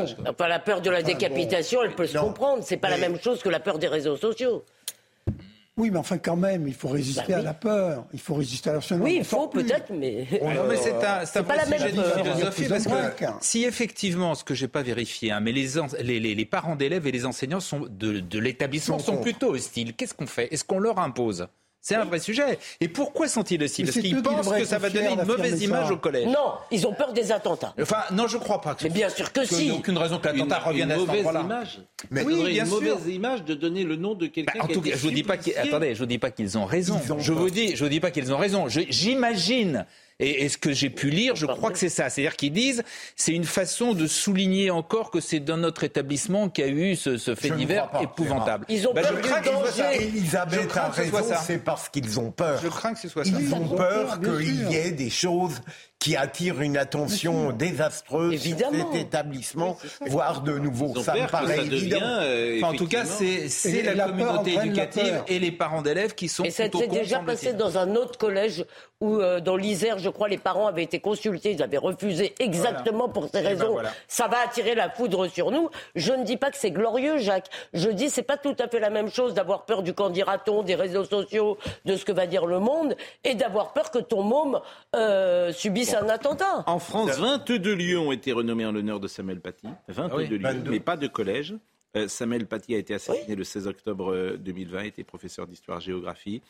Euh, changer le nom de ce collège ne fait pas l'unanimité, effectivement, chez les parents et les enseignants, on l'a dit plusieurs fois, mais euh, là, dans ce collège, aucune plaque, aucun monument à la mémoire de, de, de À Bois d'Aulne Aucun, rien. Au collège euh, Bois d'Aulne, à Conflans-Saint-Honoré, rien. Bon, bah là, en fait, pardonnez-moi, je le dis sans arrêt, hein, mais c'est pas moi qui le dis, hein, c'est Welbeck, soumission, soumission, soumission. C'est pour ça qu'il faut refuser. Pour refuser la soumission. Allez, allez-y. Oui, oui, mais Jacques, c'est. Allez-y, mais c'est dans tous les domaines. Parce que là, les joueurs, c'était. Euh, ben, mais non, vous n'avez pas répondu. La peur physique, quand même. c'est le mot. Welbeck, c'est pour ça que certains écrivains sont prophétiques. Welbeck. Il est prophétique. Ah bah, et quand il y a eu quand même l'attentat de Charlie Hebdo, mm. il y a eu un, moment euh, quand même extrêmement fort où, euh, alors que tout le monde était euh, profondément euh, traumatisé, sous le choc, etc., il y a eu un moment quand même de courage collectif, de faire cette grande marche, de dire il faut continuer. Et d'ailleurs, même après le 13 novembre, si on est 11 millions, si on est 11 millions, le danger, c'est comme si tous les médias défendent la liberté de publier des caricatures. Le danger est moins fort. C'est quand tu es tout seul que le danger est plus fort. Je te rappelle que Philippe Val et les autres sont toujours sous protection policière. bon. Mais même après le 13 novembre, il y avait ce slogan sur les terrasses. Alors bon, évidemment, quand chacun est à une terrasse, Mais oui. Dans la... Vous préparez pas de nouveaux livres aujourd'hui? Si, si. Ah. Oui. Bientôt fini. Ah bon? Oui. Ça va sortir quand? Normalement en janvier. Ah ouais, vous n'allez pas pour le, pour le Goncourt, vous n'y allez pas? Bah non, pas tout, pas, pas, pas, pas, à chaque fois. Vous allez... bon, et c'est quoi le sujet? Alors c'est très très différent. C'est euh, un récit plus, un livre plus personnel sur comment je me suis mis à faire de la philosophie. Et enfin, c'est pas, c'est pas une autofiction euh, centrée sur moi, c'est pas le but. C'est un récit ou c'est un roman? C'est un récit un peu essai, entre guillemets, entre les deux. Gérard, vous n'avez pas raconté votre. Michel euh, Foucault? Ah, C'est-à-dire euh, On a retrouvé un texte passionnant de Michel Foucault, Discours philosophique. Ouais. Et. Pardon. Je t'en prie, je t'en prie, cher ami. Et vous, Gérard, j'attends vos, vos mémoires. Enfin, un peu de culture. J'attends vos mémoires, Gérard. Oui, non, je ne sais pas. Non, vous êtes pas... fait six, si, j'ai fait six livres déjà, mais je oui, mais pas Parlez-nous de vous. Ah oui C'est ça qui... Ben, parlez de moi, de moi, il n'y a que ça qui m'intéresse. Non, mais ce serait bien. Ouais, non, un livre de mémoire. Il y aurait un petit chapitre sur CNews, peut-être Ah bah forcément. Et, un homme qui a le mérite agricole. Alors, est-ce que vous l'écririez en écriture inclusive ou pas C'est ah la question. Moi, j'ai lu la euh, Gaspard Proust, un génie Gaspard Proust, et il a écrit euh, vraiment, il a désingué le wokisme et l'écriture inclusive dans une chronique du JDD de notre ami, euh, journal du dimanche de notre ami Jérôme Béglé. voilà ce qu'il dit. L'écriture inclusive est une machine à exclure. La voix de la, la vérité grasse. Il n'est sans doute pas plus excluant que l'écriture inclusive. Outre la laideur congénitale des hiéroglyphes pour Champollion à QI d'huître, elle est d'abord et avant tout une formidable machine à exclure. Bon, vous le savez, si vous nous écoutez, c'est un de nos thèmes favoris, l'écriture inclusive, parce que elle dit tout là aussi de notre société et, sur l'absence de courage, l'absence de courage de l'État, l'absence de courage de, certains enseignants, euh, la, la, mainmise de l'université, le gauchisme, le wokisme de l'université. Elle dit tout. Elle dit tout de notre société. Moi, je voulais vous dire une bonne nouvelle parce que la justice s'est prononcée. C'était dans le Figaro, donc hein, je ne l'ai pas inventé. Rédigé en écriture inclusive des statuts de l'université de Grenoble, je crois que c'était le département des langues, ont été annulés par la justice au nom de l'article 2 de la Constitution. Le français, ou 3, je ne sais plus, le français est la langue de la République. Comme ça fait deux fois, vous voyez que la justice, elle n'est pas toujours euh, oui, mais, mais, personne ne se bat. Il y a au moins deux exemples. Voilà, c'est ce que je dis, ça fait deux dans la matinée. Personne ne se va. Ce soir, par exemple, euh, sur une chaîne de télévision dont j'oublie le nom, Monsieur Macron sera euh, interrogé par un journaliste sûrement remarquable qui lui pose la question sur euh, Ah l'écriture inclusive. C'est c'est nous, c'est notre histoire, c'est notre culture. Eh bien, cette question, euh, j'espère qu'elle sera posée. Et rappelez-vous, J'espère. Pascal, Et j'ai- qui lui dira, mais battez-vous, Monsieur le Président, pour l'écriture inclusive. il y a un sujet d'examen où non seulement c'était l'écriture inclusive, mais des néologismes Un- absolument inc- incompréhensibles. Mais on en a parlé. C'est, On Vous le, en avez parlé Ben, c'est, c'est le sujet de droit. Avec, euh, où on présentait des gens non binaires, avec effectivement des barbarismes et des néologismes. À l'intérieur, c'était du charabia. On en a parlé au moins trois fois. On, a- on en a parlé vendredi, c'est comme ça que je l'ai appris. C'est déjà tellement difficile d'écrire bien le français. Alors, Ne compliquons pas la chose. Ouais. Remarquez-vous, les, les pubards, vous êtes, parfois, vous avez fait quelques petites entorses avec euh, le français. Oui, comment? Non, mais ça vous est arrivé, forcément, les publicitaires, de réinventer la langue de temps en Ah temps. oui, oui, mais parce que ça fait partie du jeu. Voilà. Mais c'est pour l'enrichir. C'est pas l'université surtout. C'est pas l'université. Non, euh, il, euh, arrive bon, que, la publicité sur- abîme le français aussi, il faut dire les choses comme elles sont. L'écriture Avec des inclusive. anglicismes. euh, Allez, va- va- défends l'écriture Ah non, défends pas, non. moi, moi, il y a quelque chose Pas qui me profondément dans, dans l'écriture inclusive, c'est le point médian. Et c'est l'idée qu'on enlève même la logique de dire on enlève des lettres et on met autre chose que des lettres dans un mot. Je trouve ça problématique. Cependant, il faut quand même voir que dans l'histoire des langues, euh, évidemment que parfois il y a des changements euh, de règles euh, grammaticales, syntaxiques, qui dépendent d'un contexte. Par exemple, l'accord de proximité qui a été remplacé par le fait que le masculin l'emporte sur le féminin dans l'histoire de la langue française au 16e, 17e siècle. Et c'était dans un contexte culturel. Ça veut, ce que je veux dire, c'est que moi je ne suis pas pour cette solution Oui. du point médian, de- Oui. des mots pleins de néologismes, mais ça n'empêche pas de je pense que la solution consistant à dire qu'il faudrait juste Mm. avoir un regard qui se fermerait sur comment se construit une langue et à partir de quel processus culturel et en fonction de quel aussi contexte idéologique, c'est intéressant comme sujet. Oui, mais fais attention parce qu'on essaie généralement de censurer le langage pour censurer le réel. Non, mais il y a des choses. euh, bah, on reçoit tous des textos. euh, manifestement, la ponctuation, c'est un truc qui doit être dans l'ancien monde. Ça n'existe plus. Et le point virgule, non, pardon. Oui, mais le point virgule, pourquoi pas Mais bon, euh, voilà. Alors, si tu as 12 points dessus de- d'exclamation, parfois tu as quelqu'un qui décrit avec 12 points d'exclamation, c'est horripilant. Bon, et, et, et alors, il y a des choses qui ont changé. Par exemple, dans le temps, on, on est venu, par exemple, on écrivait U, à la fin maintenant, on met un S. S, bon, ouais. moi, ça me gêne pas trop. Mais Bah non, nous a oh, pas- je suis désolé, c'est singulier. Bah oui, mais sauf que maintenant, Oui, mais beaucoup écrivent avec un Voilà, on est venu, on Ah est bah venu oui. te voir, on met En US. disant, c'est maintenant, on veut voilà. dire nous, donc. Bah, D'abord, ça veut dire nous. Dans, ces cas-là, il faut dire nous. Non, mais je suis d'accord avec vous. Mais nous, on est à l'ancienne. Mais par exemple, vous dites- en fait, il est très conservateur sur la littérature. Qu'est-ce que vous dites sur convenir, par exemple? Convenir, bah, nous Je suis convenu. Ah oui, eh nous bien maintenant, convenus. vous savez que les erreurs qui sont tellement répétées, Oui. eh bien elles deviennent, euh, elles deviennent acceptées par, euh, Bien sûr. par les autorités. Voilà. Donc maintenant, on a le droit de dire nous avons on écrit avec les pouces. Hier, on Oui. écrivait avec un crayon. Oh, je connais des journalistes qui écrivent avec leurs pieds. sur la c'est- page. C'est Ça qui toujours, se perd, mes enfants. c'est toujours mieux. Bon, euh, il nous reste deux sujets à évoquer. On parlera d'Erdogan dans une seconde. Simplement, euh, effectivement, le Monsieur Zelensky était hier soir à, à l'Élysée. Donc, euh, il est arrivé à, l'Élysée. Je ne sais pas si euh, sur ce sujet. euh, vous avez un commentaire euh, ou pas euh, à, faire. Euh, on a vu effectivement euh, le président Macron euh, plutôt euh, proche toujours euh, de Zelensky, ce qui est Proche, oui, mais sauf qu'il est, je trouve, trop, trop en retrait, trop timide dans, dans- dans l'aide militaire à, à l'Ukraine. L'Allemagne vient de- de- d'annoncer Ah oui, 2 milliards l'Allemagne 7 vient de faire. euh, de- de- d'aide militaire. La France euh, est toujours dans oui, peut-être que, mais pas d'armes machin, pas d'avions. Bah, pas d'avions de Je trouve combat, mais l'Allemagne Je non trouve plus. qu'on a C'est-à-dire qu'on n'en a peut-être pas non plus. Non, euh, pardon On n'a peut-être pas pour nous non plus. Donc, Non, euh, c'est- non, c'est pas la raison. La raison, c'est qu'on veut éviter bien une escalade, enfin, la, la- la crainte de l'escalade. Mais je pense qu'aujourd'hui, il faut véritablement soutenir absolument, totalement Euh, l'Ukraine. Mais personne ne lui donne d'avions de combat, les Allemands non plus. Et puis les Eh Allemands ben, avaient à se faire pardonner euh, euh, beaucoup de choses. C'est pour ça qu'ils ont déployé beaucoup de. Qu'est-ce qu'ils ont à se faire pardonner les Oh, bah, Allemands? au, début de, au début de la guerre, il y a eu euh, beaucoup de fronts entre l'Ukraine et l'Allemagne à cause des accointances d'un grand, d'un grand nombre de dirigeants allemands, euh, Ouais. Schröder en tête avec euh, la Russie. Donc, euh, mais personne ne donne d'avions de combat, c'est ça qu'ils voulaient. Personne Oui, ne les bah, donne je parce pense que. Une fois de plus, il faut saluer. Donc vous voulez entrer en guerre Bon, rentrer en Il guerre, faut mais saluer une fois de plus quand même le héros de la communication, euh, qui est le président ukrainien. Ah oui, oui, mais vous voyez les choses qu'à travers la.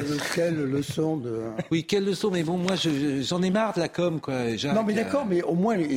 Oui, oui, oui, mais c'est. Comme là, elle est en train de dire euh, on appuie sur le bouton dans, dans quelques jours. C'est ça qu'il est venu dire. Oui, oui, oui. Mais bon, ce que. Ce Au moins, c'est fait avec emphase. Et puis, parce qu'elle a raison, on ne va pas se déplumer, nous. Il faut bien qu'on défende aussi nos frontières. Ah non, mais bien sûr, je ne dis pas ça. Oui, ben vous dites pas ça, mais vous voyez tous les jours les choses qu'à travers la com. Non, Donc il vous plaît parce que c'est euh, voilà, il vous raconte une histoire. Bon, euh, euh, donc ce soir, je l'ai dit, Emmanuel, alors Emmanuel Macron, en fait, faudrait dire les jours où il ne parle pas le président. Absolument. En fait, c'est sidérant. Il a parlé à Challenge, il parle sur une chaîne. Il Et puis, mais tous les jours, il parle. Pascal, je trouve que ça pose un problème démocratique qu'un président puisse s'inviter à discrétion dans les médias. Moi, ça me Non, mais ça, c'est un mauvais discours. c'est pas un argument. Croyez-moi, je, ne connais franchement. pas, je Ah ne ben, connais pas un ah ben, média je qui, dire, tout je le ne connais pas un média qui n'invite pas en permanence le président de la République. Mais qu'il veuille euh, renouer un lien avec les Français, c'est tout à fait normal, même s'il a du mal et même s'il dilate les périmètres de protection. Mais je suis un peu choqué tout de même qu'un Ne président. dites pas ça parce que nous on l'invite sans arrêt. Ah oui, Mais il Donc, vient pas. Bah Tous oui, les médias, justement, il il va- il va- permanence. Attendez, Pascal. Il va vous dire, viendrait, il viendrait à CNews, ce serait quelque chose de bien. Ah oui Mais il va sur une autre, Ah oui, mais, mal. Ah bah, mais vous trouvez normal que dans notre République, Oui, un oui, président mais claque sûr. des doigts, il est invité alors qu'on l'entend partout. Mais surtout, Non mais moi ce qui est-ce me que c'est frappe, utile c'est qu'on l'entend partout, mais on l'écoute nulle part. Ben oui. Est-ce qu'on peut lui demander encore plus dur que moi. Mais non, mais il parle tous les jours. Mais Je veux dire, comment il a parlé à Challenge. C'est la présidentialisation du régime, vous êtes pour ou contre Mais est-ce Et que le c'est problème, c'est pas qu'il parle. Oui. Les, les sondages s'inversent. On commence à l'écouter. C'est Ah bon, peut-être vous trouvez, Charles Le début d'une remontada. Ah bon Bah, la, vous la voyez où? Ah, mais non, Non, mais il a pas- C'est stable. excluant. C'est stable. non, le sondage monte. C'est la première fois que. Mais il faut espérer qu'il arrête de refaire en- l'argumentaire sur les retraites. Chute Parce qu'on l'a eu euh, euh, là. euh, Écoutez, on l'écoute. la moulinette euh, bloquée, là, c'est un petit peu. Bon, on l'écoutera ce Il n'y a pas que lui qui est bloqué, excuse-moi. Il y a beaucoup de gens aussi dans la société qui sont bloqués Erdogan. On a entendu beaucoup de Erdogan, deuxième tour de la présidentielle. Alors, bon, là encore, vous savez, la presse française dit les choses telles qu'elle voudrait qu'ils soient. Donc, euh, depuis une semaine, on m'explique qu'Erdogan ne va pas gagner, et puis à l'arrivée, il va gagner. Bon, c'est comme Trump euh, aux États-Unis. C'est-à-dire que Ah, les gens que écrivent les choses telles qu'ils voudraient qu'elles soient. Oui, mais sauf que Trump a perdu, perdu quand même. Oui, La France, Ah, parfois ça arrive. Bon. Donc deuxième tour de la Alors euh, il se prépare à un deuxième tour face à qui vous savez et il est à la tête d'une coalition de six formations euh, d'opposition. Alors il y a une très forte pa- participation hier dans le pays euh, lors de ce premier tour. Il y a eu 90%. C'est la première fois que le président turc est contraint à un deuxième tour. Faut d'avoir réuni 50% des voix et le second tour aura lieu le 28 mai. Il est à la tête du pays depuis 20 ans. Mais c'est un vote, peut- un vote d'exception. C'est un pays, la Turquie, qui doit faire partie de l'Europe, euh, qui, qui peut quand même passer de la, de la dictature à la démocratie. Oui, mais. Et, et- et ça- et ça va Bah, se qui va pas, par après. Mais je crains le pire, enfin, Jacques. Mais il va gagner. Est-ce Évidemment qu'il va gagner. Erdogan va gagner au second Oui. tour. Il va gagner. Mais c'est ça le drame. Ah oui. Ah ouais. Si vous me Mais c'est ça le permettez, drame. Donc, si- oui. or- or, soutenons au moins ce- ce- celui qui peut euh, tuer cette dictature Turquie dans l'Europe, pardon, la Turquie dans l'Europe. euh, Ben, c'est le mot dictature. euh, Oui, ça, et Bon, vous, allez, avez, vous avez raison. Franchement, pardonnez-moi. démocrature. je- je- C'est- oui, oui, J'essaye toujours d'afficher cette, honnêteté intellectuelle. c'est un régime autoritaire, Est-ce une c'est pas une dictature dans la mesure où il y a de Il y a vraies des- il y a élections. des on le élections. voit. Il y a Non, de il y a des élections. élections. Enfin, il y a un problème la avec- tricherie, mais ce qu'il faut Ouais, un tournant répressif avec ce coup d'État qui Audrey a été. Il y a euh, quand même un problème il est avec la 10h31. justice. avec Oui, oui, le- quand On d'antenne. régime autoritaire. Oui, il est, Euh, oui, le- euh, le- il est- il a eu 53 heures, Oui. Erdogan, 53 Oui. heures Mm. de- de- d'antenne et, euh, son concurrent 53 minutes. Ah oui, d'accord. chaînes- Ah, il fait beaucoup mieux que Macron, en fait. Au moins, le concurrent, on a dû l'écouter, Bon, comme il est euh, rare. Audrey Berthaud, qui est là et qui patiente toujours, et que je salue en ce début de semaine, va nous rappeler les titres. Deux mois après le lancement euh, du panier anti-inflation, les prix sont en légère hausse pour trois enseignes qui participent à ce dispositif. C'est ce qu'affirme l'association de consommateurs UFC Que Choisir. De son côté, le gouvernement dit que les prix ont baissé de 13% dans le panier. Bruno Le Maire qualifie la méthodologie du UFC Que Choisir de malhonnête. Mieux prévenir les feux de forêt, c'est le but du gouvernement avant un été, un été à haut risque. Les députés examinent à partir d'aujourd'hui une batterie de mesures dont l'obligation de débroussailler la proposition de loi déjà adoptée en première lecture à l'unanimité par le Sénat sera débattue à partir de 16h et jusqu'à mercredi à l'Assemblée. Enfin, le Festival de Cannes débute demain. C'est la 76e édition. La ville déroule le tapis rouge pour recevoir les stars du cinéma. Vous voyez euh, les derniers préparatifs. 21 films sont en quête de la Palme d'Or. Le Festival de Cannes se terminera le 27 mai. Il est placé cette année sous haute sécurité. Un arrêté préfectoral a été pris pour interdire toute manifestation autour de la croisette. Évidemment, euh, le, euh, l'inauguration du festival avec Maïwen qui définitivement est entrée dans mon cœur, qui est une queen. Ah oui. Ah oui, c'est la reine.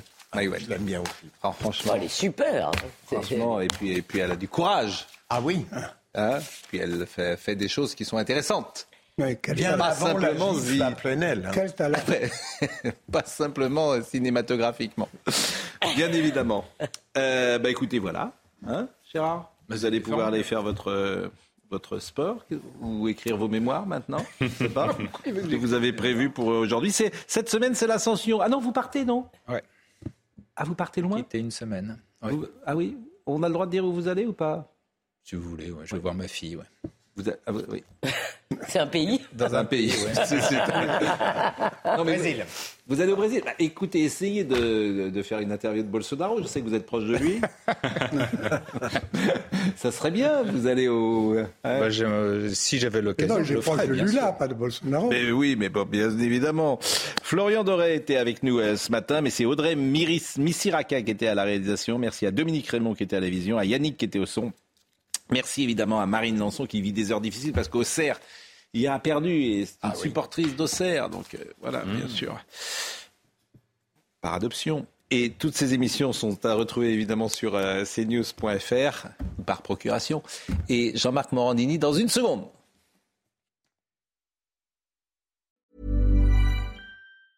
Hey, it's Danny Pellegrino from Everything Iconic.